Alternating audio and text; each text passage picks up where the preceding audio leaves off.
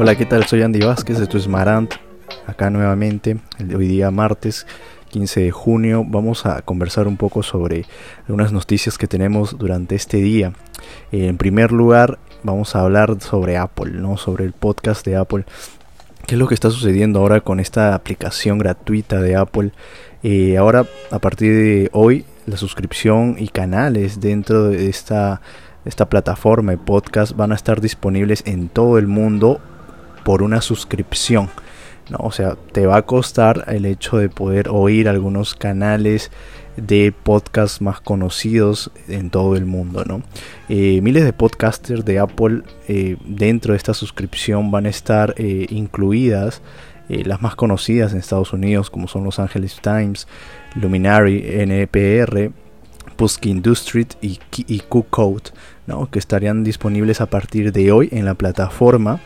Una vez que lo actualices van a estar ya disponibles, pero muchos de ellos van a estar eh, por medio de esta suscripción premium. ¿Qué es lo que nos dice Apple al respecto de esta suscripción y cómo se va a manejar? Eh, según la página de prensa de Apple en la web, dice que cuando los oyentes compran una suscripción o un programa, siguen automáticamente el programa y la página se actualiza con una etiqueta de edición de suscriptor para saber que tiene acceso a la experiencia premium. ¿no? Entonces estos beneficios te va a dar al momento de tú estar ya pagando mensual o anual esta suscripción. Va a haber una etiqueta eh, como mencionando que el usuario sí está pagando tal suscripción. ¿no? Dice que los oyentes pueden descubrir canales para sus podcasts favoritos desde cada página del programa y a través del buscador, ¿no? Explorar, ver las recomendaciones en las pestañas escuchar ahora y examinar también lo van a poder ver y compartir canales usando mensajes, correos o otras aplicaciones. A medida que los oyentes se suscriban a estos canales, menciona Apple, la pestaña escuchar ahora se expande con nuevas filas que proporcionan un fácil acceso a todo el contenido incluido en el canal y con su suscripción. Los oyentes que se suscriban a dos o a más canales, menciona Apple, verán una fila mis canales en las pestañas escuchar ahora, ¿no? Donde podrán navegar y seguir todos los programas ofrecidos. Esto es lo que nos menciona Apple el día de hoy en su página de prensa de cómo se va a desenvolver esta nueva suscripción y algunas imágenes que también lo vamos a colocar dentro del Facebook en Instagram y cómo se va eh, se va a mostrar dentro del dispositivo móvil o en el iPad la suscripción que tú realices.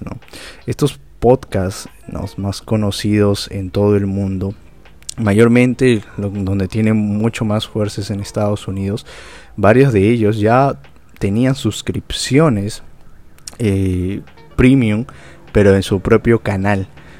Eh, estamos hablando de suscripciones como eh, más que todo eh, de Athletic y Fox News.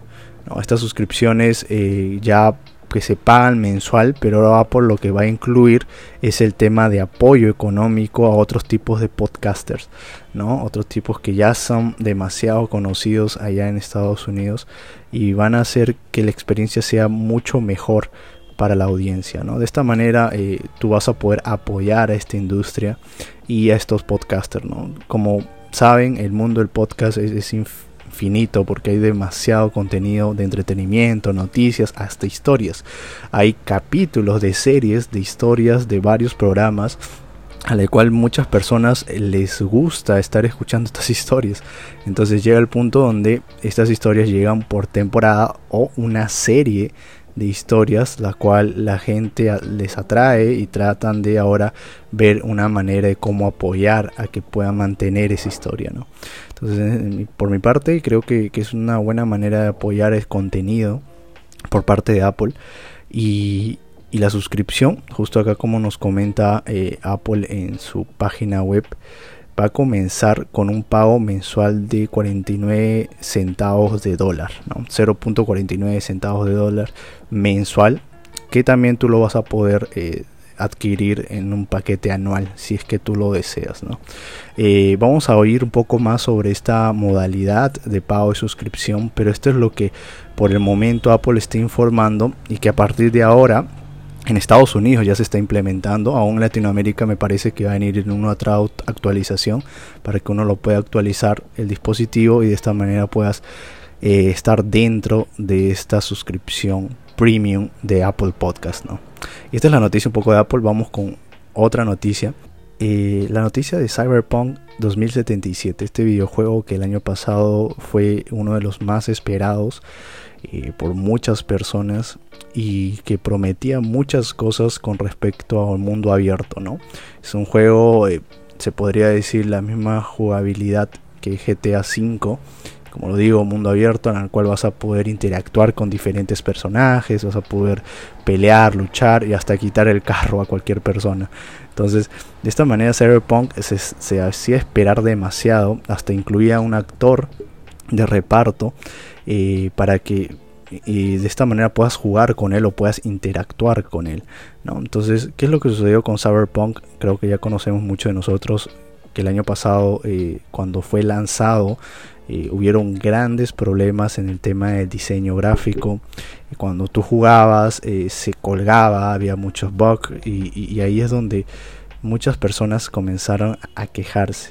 Entonces eh, las personas no, no, les gustó esta, esta forma de, jugabilidad para que uno pueda seguir eh, jugando de esta manera y, divirtiéndose, ¿no? Pues ese es el objetivo, que el juego sea entretenido y que tú puedas también eh, sacar máximo provecho al momento de pasar pruebas, ¿no? de pasar algunos desafíos. Pero al ver este tema de gráficos, estos problemas de gráficos y a la vez estando tan lento, eh, tanto en PlayStation como en PlayStation, PlayStation 5, creo que en PlayStation 4 fue mucho más eh, el tema de, errores en el diseño, en las texturas, eh, mucha gente comenzó a quejarse. ¿no? Y lo que hicieron por parte del estudio de Cyberpunk es que convencionaron de que se iba a mejorar, iba a haber una versión nueva. ¿no? Eh, según IGN, Latam dice que simplemente ahora lo puedes incluir dentro de tu biblioteca de PlayStation porque el día de hoy se ha lanzado nuevamente en la tienda, ya que el año pasado al ver todas estas críticas se retiró el videojuego para que ya muchas personas no lo compraran. Porque sí, ya había muchos problemas y los que ya habían comprado, eh, algunos sí se, quedaron totalmente fastidiados hasta querían la devolución de su dinero. Actualización, versión 1.22, eh, ayuda a que pueda tener un mejor desarrollo, ¿no? Eh, sí, el día de hoy se ha colocado ya en la tienda Cyberpunk. Ve, revísalo. Hasta ahorita no me lo he descargado, pero sí lo he visto que ya está dentro de la tienda. Que tanto habrá mejorado no lo sabemos pero eh, sí sabemos que el, 17 de diciembre del 2020 fue retirada de la tienda y ya prácticamente han pasado seis meses y nuevamente lo han puesto. Me imagino que ya hubo algunos, eh, algunas mejoras, eso está por verse. Vamos a ver qué tan las críticas van a ser tan duras o no. ¿no? Pero acá eh, dice que por parte de este estudio que les comento llamado CD Projekt, las ganancias que ellos tuvieron cayeron a un 65% como resultado, ¿no? Porque al comienzo de lanzarse el videojuego sí fue sumamente eh, demandado. Muchos lo compraron y, este estudio, CG Project, creció totalmente en el tema de ganancias, pero al ver estos, estos resultados, muchas de las personas dejaron de comprarlo por este miedo, ¿no? De, de tú adquirir algo y la verdad al final no, no es un buen servicio o no es un buen juego. Como les digo, en estos seis meses ya CG Project tuvo esta, este resultado ¿no? de, ganancias, la cual cayeron un 65%. ¿no? Entonces, si tú eres fanático de Cyberpunk 2077 y aún no lo has jugado, ya lo puedes descargar el día de hoy dentro de tu plataforma, en tanto en PlayStation 5 como en PlayStation 4. ¿sí? Vamos con, con otra noticia. Esta semana Elon Musk habla un poco sobre los Bitcoin. Sí, Elon Musk, dueño de Tesla, que justo habíamos hablado la semana pasada con respecto a los modelos de autos que estaba lanzando. Y, bueno, el tema del Bitcoin fue comenzó ahora este año, casi a principios de este año, donde Elon Musk compró varios de estos Bitcoin, estas monedas virtuales, e hizo que el, precio del Bitcoin aumentara, haya una demanda. ¿no? Eh, al, comprar esta cantidad, que fue básicamente un valor de 1.500 millones de dólares en bitcoins, lo cual él invirtió, hizo de que la moneda virtual pueda subir. Y a la vez lo que él también hizo es que estas monedas él iba a aceptar como una forma de pago, ¿no? Si es que tú quisieras adquirir o bueno, querías adquirir un Tesla, tú podías también vender bitcoins a Tesla o de esta manera es una forma de pago para obtener un auto, ¿no? Y muchos de los usuarios en Estados Unidos han vendido sus bitcoins a Tesla para poder adquirir un carro, ¿no? Dentro de la compañía. ¿Qué es lo que ha pasado esta semana? Eh, Elon Musk tuiteó un comentario, hizo un comentario con respecto a, la moneda virtual. Desde un principio eh, él había eh, como que no estaba muy de acuerdo que esta moneda sea favorable en el mundo con respecto al ser intercambiado por algún objeto o compras, ¿no? Se, sea circulado, mejor dicho, dentro de las de, todo este mercado.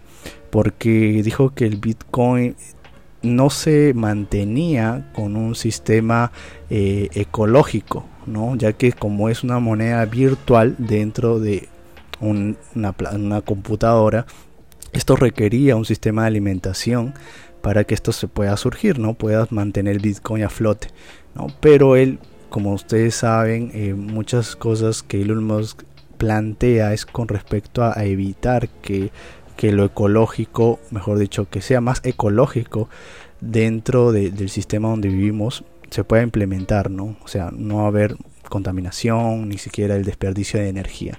Entonces, eh, él había criticado mucho este punto, ¿no? de que estas monedas van a ser, eh, tienen que mantenerse con energía, eh, no es saludable y, así que no, no, es recomendable. Pero luego cambió de opinión, vemos que a principios de este año el cambio de opinión vio que la moneda virtual iba a ser el futuro y es el futuro de acá a un tiempo y él trató de invertir esto. Y a la vez de invertir, también vendió todo lo que había comprado, estas, estas mil, casi 1.500 millones de dólares en bitcoins, solo él vendió el 10% también eh, y lo demás aún lo tiene recaudado, o sea, lo demás lo ha guardado. Y, lo que él anunció ahora en Twitter fue de que ya va a parar el hecho de, hacer la transacción por bitcoin, o sea, que ya no va a aceptar que otras personas puedan eh, hacer circular el Bitcoin para que puedan adquirir un producto, ¿no?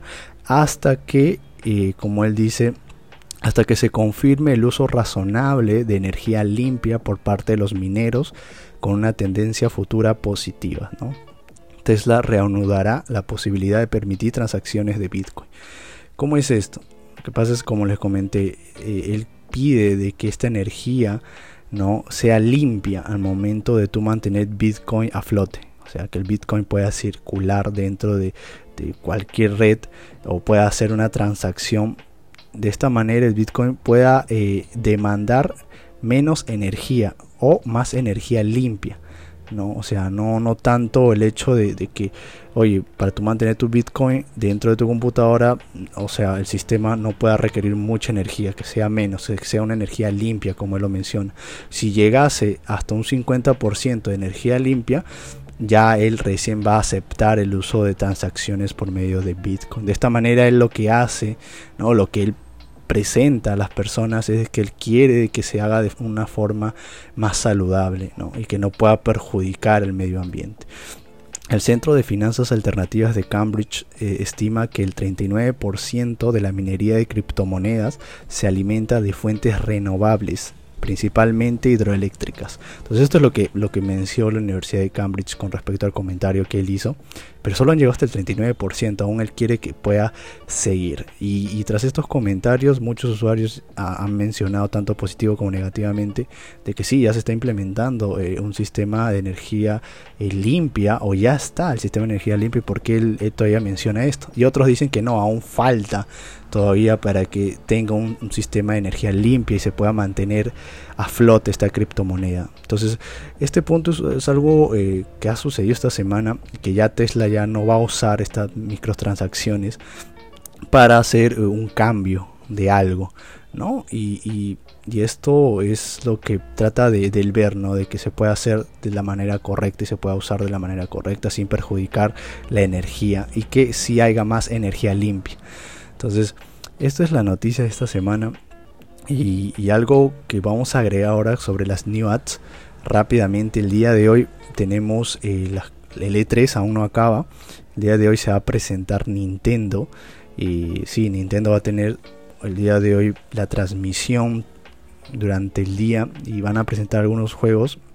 Si es que aún no sabes la programación, te invito a que puedas ver un poco de esta página de Verge que sí ahí te señala un poco la programación de lo que va a suceder durante o lo que ha sucedido durante el E3 ya que se ha hablado bastante pero eh, lo que nos informa que el día de hoy va a comenzar la conferencia de Nintendo y se espera eh, demasiados juegos, ¿no? Como uno de los más conocidos que es The Legend of Zelda, que es uno de los juegos que ha lanzado eh, a Nintendo a que pueda estar dentro del mercado y muchos otros más, ¿no? Al igual que Nintendo, también la temporada 4 de Black Ops Cold War ya ha aterrizado, ya está próximo a estrenarse el 17 de junio.